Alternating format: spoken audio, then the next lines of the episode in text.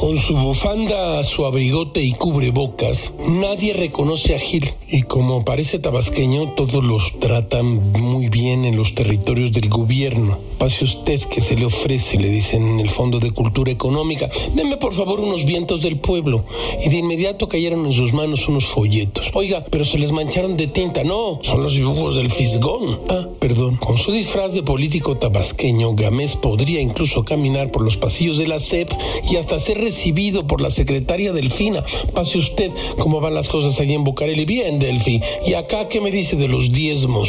La lectora y el lector lo saben gracias a una nota de Janet López Ponce en su periódico Milenio. El Tribunal Electoral de Poder Judicial de la Federación confirmó que como presidenta municipal de Texcoco, Delfina generó un esquema de retenciones salariales imputadas a los empleados de ese municipio con el objetivo de beneficiar a Morena, por lo que ratificó la multa al partido por 4.529.225 pesos.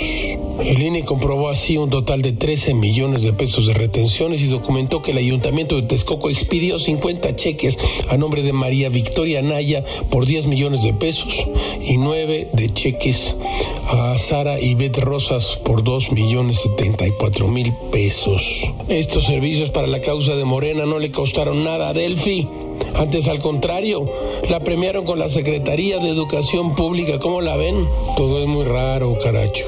Como diría Mark Twain, la gran diferencia entre un gato y un mentiroso es que el gato tiene apenas nueve vidas.